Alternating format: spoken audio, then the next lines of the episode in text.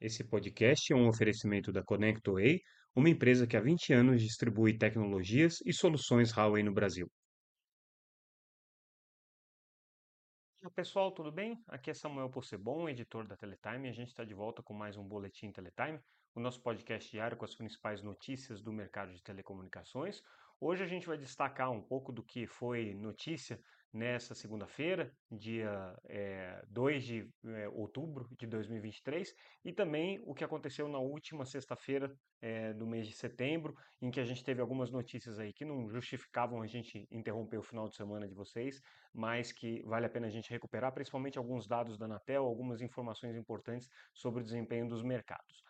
Vamos começar com a principal notícia de hoje. A principal notícia de hoje é o anúncio é, de que a Sky definitivamente abandonou as negociações com a Oi para a compra da Oi TV. A gente lembra que desde 2022 as empresas têm um compromisso assinado, ou pelo menos tinham um compromisso assinado para a negociação dessa unidade do serviço de DTH da Oi.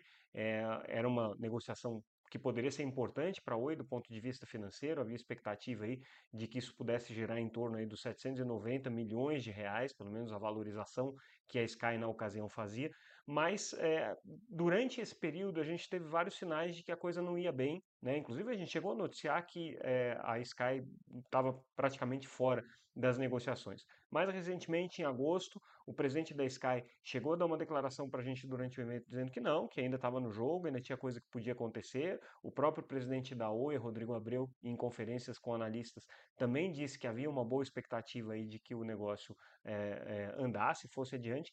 Mas hoje, em fato relevante, a Oi definitivamente anunciou que não vai mais então é, fazer é, essa negociação, ou pelo menos romperam esse contrato de negociação é, das duas empresas.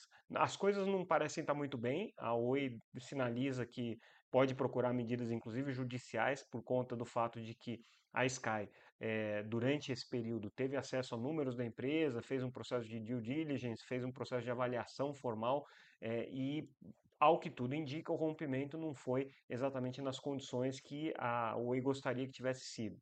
Então existe aí uma sinalização de que a Oi pode abrir uma nova frente de questionamento é, judicial com relação a essa negociação que não foi adiante. Agora, para a Oi é um problema, né? É claro que a, a, a, operação de DTH tem perdido base, ela mesmo projeta que é, quer desativar, quer descontinuar esse serviço de DTH, de DTH até 2024. A Oi tem um problema é, com, com esse serviço, que é o fato de que ele tem um custo de programação muito elevado e um custo de satélite muito elevado, e está fora da estratégia da empresa também, hoje está muito mais focado em fibra, mas é, ela tem esses contratos, tanto de satélite quanto de programação, que ela precisa honrar, e esses contratos, é, sem uma negociação é, para venda do, do, da unidade de DTH, certamente ficam aí mais complexos né, de serem gerenciados. Então, é um baque aí para a Oi e tudo indica que, inclusive, a forma como essa negociação foi feita não foi das melhores.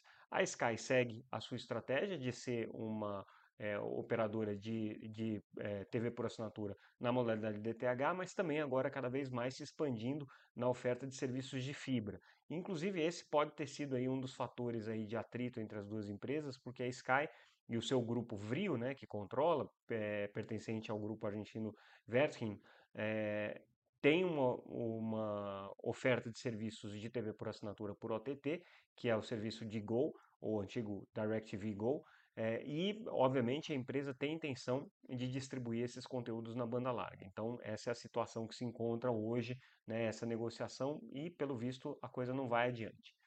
Outra notícia que a gente traz, também relacionada aí com a Oi, teve um evento realizado nessa segunda-feira em que participou o presidente da Oi, Rodrigo Abreu, em que ele comentou um pouco a estratégia de banda larga da empresa. É, o evento, por ser organizado é, pela Huawei e ter como foco o mercado de fibra, tinha a Oi como principal participante, então ele trouxe essa é, perspectiva de que a fibra continua sendo absolutamente é, estratégica e importante dentro do planejamento de longo prazo da empresa. E o que o Rodrigo Abreu colocou é que ele vê hoje no mercado um processo de amadurecimento em que a disputa entre as empresas não vai mais ser por preço e por velocidade, mas sim pela melhor experiência do cliente. Ele considera e reputa como acertada a estratégia da Oi de ter apostado alguns anos atrás é, na migração para ser uma operadora all fiber, para ser uma operadora é, de banda larga focada em fibra, É claro que hoje eles têm um pouco mais de desafios de investimento por conta do processo de recuperação judicial, mas segundo ele, no momento em que a Oi é, tiver com esse processo de recuperação concluído, é, o foco em fibra vai se intensificar mais do que está agora, inclusive, e a intenção deles é continuar é, expandindo aí a sua oferta. Hoje eles estão com cerca de 4 milhões e meio de assinantes de fibra, deram uma estagnada aí nos últimos, é, nos últimos meses, mas de qualquer maneira continuam aí com uma, com uma é, preocupação bastante grande em crescer nesse mercado. Aliás, se a gente for remeter para uma matéria que saiu na, na, no final da semana passada, justamente sobre essa questão da, da, da banda larga, a gente traz alguns números aí é, divulgados pela Anatel de que a banda larga no Brasil ultrapassou os 47 milhões de acessos. Só no caso da banda larga com fibra já são mais de 34 milhões de acessos no Brasil, né? É, e o mercado está é, efetivamente crescendo. Né? Existiu com relação ao mês de julho do ano passado uma pequena queda, mas isso aí são ajustes que acabam acontecendo de tempos e tem, em, em tempos. Mas se a gente olhar só o mercado de banda larga, é, o, o, crescimento foi significativo. Olhando desde é, de julho, você teve um crescimento de 2,6 milhões de clientes em, em, em é, fibra ótica usando tecnologia Fiber to the Home. Então a fibra continua crescendo. É, destaques aí né, da nossa matéria para o crescimento da Vivo e da Claro, que estão ali pau a pau disputando pelo, pelo mercado é, com 24 mil adições cada uma, né, então ali bem próximas é, na, na, na disputa por novas adições. A Oi teve uma desconexão líquida de 25 mil clientes, mas ela tem uma base ainda legada muito relevante, né? É, e no caso da fibra, que é o segmento mais importante aí hoje para ela, ela está é, basicamente estável. Né? Isso aí se justifica, o próprio Rodrigo Abreu acabou dando essa declaração no evento da Huawei, que a estratégia deles é, é voltar a crescer, mas eles precisam antes passar por esse processo é, de é, viabilizar novos investimentos. Né? A Oi hoje tem uma dificuldade grande de investir, tanto que as capitalizações que estão sendo feitas estão sendo nesse sentido, mas aí a expectativa dela é voltar a crescer só depois da recuperação judicial. A gente traz aí algumas, alguns detalhes sobre, a, sobre a, a, disputa entre as operadoras de telecomunicações e a CAGES, que é a Companhia de Saneamento é, do Ceará, a Companhia de Saneamento e Esgoto do Ceará, por conta da usina de desalinização que está sendo construída na é, Praia do Futuro, é, uma das principais praias aqui de Fortaleza, um bairro onde estão instalados também é, a maior parte das empresas de cabo submarino no Brasil.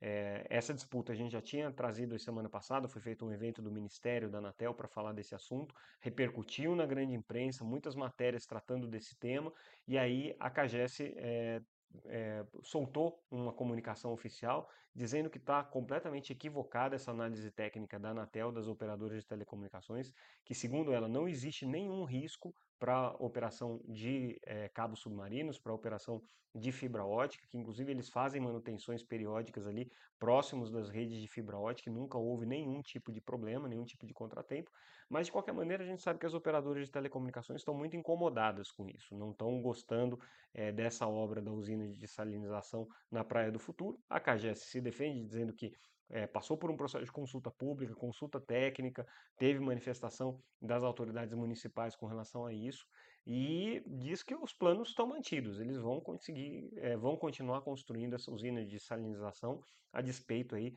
da reclamação da Anatel e das operadoras de telecom.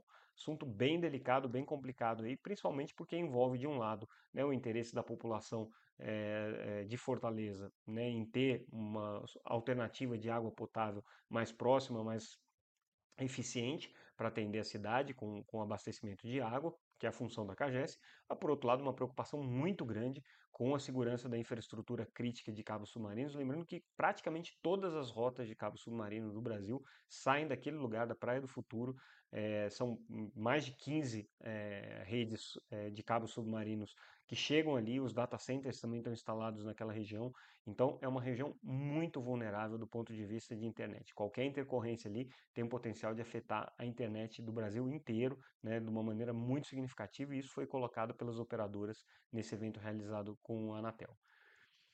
Outra notícia que a gente traz, notícia aqui do ministro Juscelino Filho, ministro das Comunicações, dizendo que o governo está estudando sim uma alternativa de é, antecipar as metas do leilão de 5G que foram colocados para as operadoras. Essa é a intenção do ministro.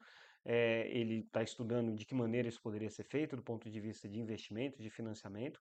Importante que a gente traz também uma informação que nos foi dada há algum tempo atrás, mas que não tinha virado matéria ainda, sobre a BrisaNet, nessa questão de antecipação. Ela diz é, para a gente, numa entrevista que ela é, me deu há algum tempo, que é, eles têm interesse sim em antecipar, mas eles têm uma preocupação com relação ao financiamento e é, ao desequilíbrio de custos que essa antecipação pode trazer. Por quê?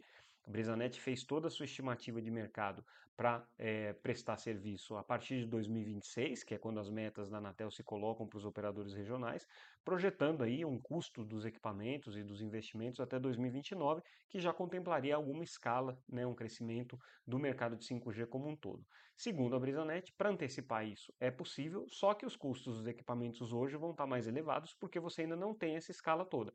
Então seria necessário uma forma de buscar é, essa compensação né, por esse, esses investimentos que seriam mais altos, mais elevados mais significativos nesse momento aqui. Mas o ministro diz que está trabalhando nisso, quer antecipar é, e está é, bastante empenhado em fazer com que essa, essa antecipação de metas aconteça ainda aí no seu mandato.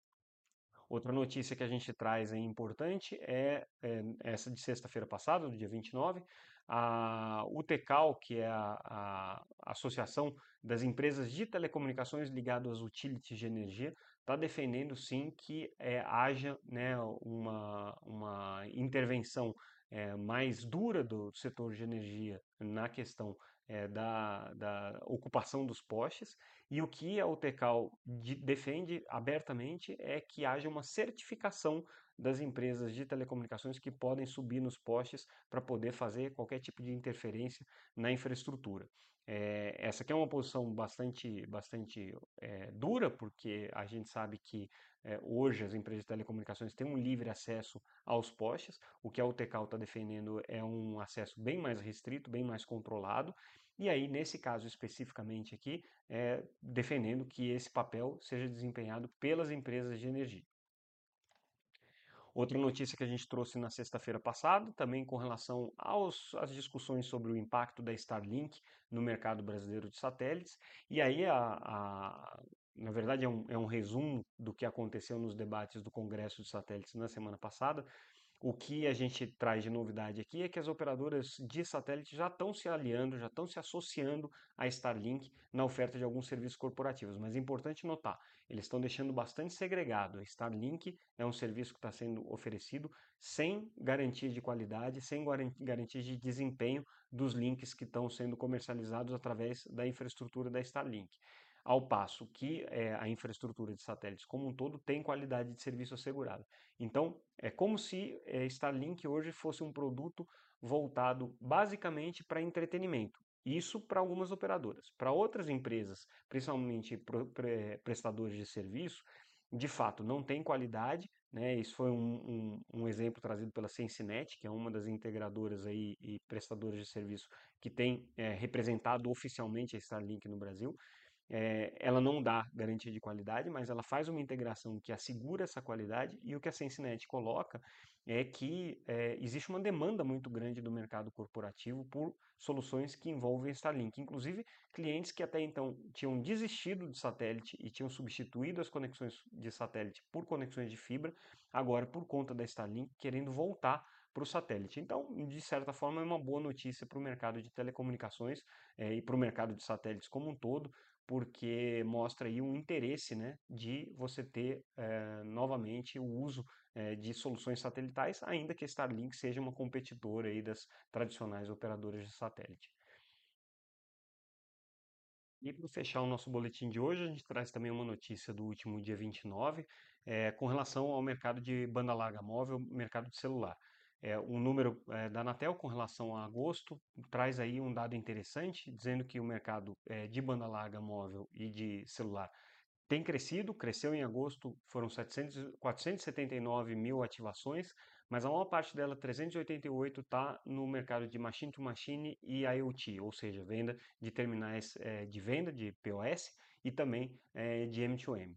É, o mercado de banda larga móvel padrão, vamos dizer assim, foram só 32 mil novas linhas. Então, o que está puxando, drivando o mercado hoje, nesse momento, é sim o mercado de machine to machine. Agora, lembrando que o 5G está crescendo, né? Foram aí é, no mês uh, 15,3% a mais de base de 5G e hoje o 5G já chega aí a 14,6 milhões de acessos no Brasil, tendo a Claro como a maior operadora com é, 5,6, seguido pela Vivo com 5,5 e a TIM com 3,3 milhões de acessos 5G. Então, essa aqui é o, o cenário atual da competição na banda larga móvel.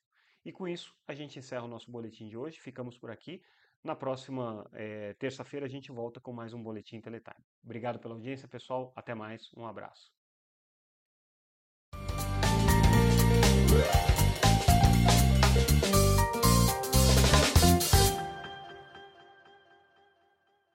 Esse podcast é um oferecimento da ConnectWay, uma empresa que há 20 anos distribui tecnologias e soluções Huawei no Brasil.